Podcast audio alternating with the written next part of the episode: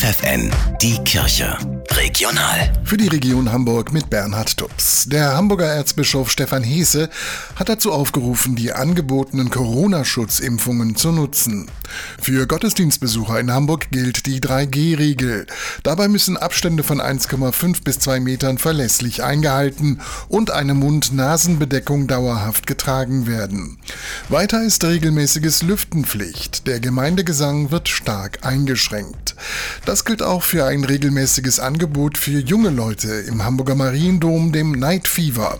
Lisa Probst vom Night Fever Team erklärt, wie es funktioniert und für wen Night Fever gedacht ist. Wir beleuchten die Kirche mit Kerzen, es gibt äh, leise Musik. Wenn jetzt Leute sagen, ich war schon zehn Jahre nicht mehr in der Kirche, ich weiß gar nicht, was ich da machen soll, dann sollen die sich genau angesprochen fühlen, einfach mal vorbeizuschauen und zu gucken, was da passiert. Den nächsten Night Fever Abend im Mariendom gibt es am Samstag ab 19.30 Uhr.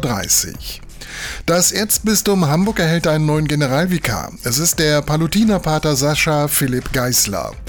Der Pater wird ab dem 1. Februar Nachfolger von Generalvikar Ansgar Thiem.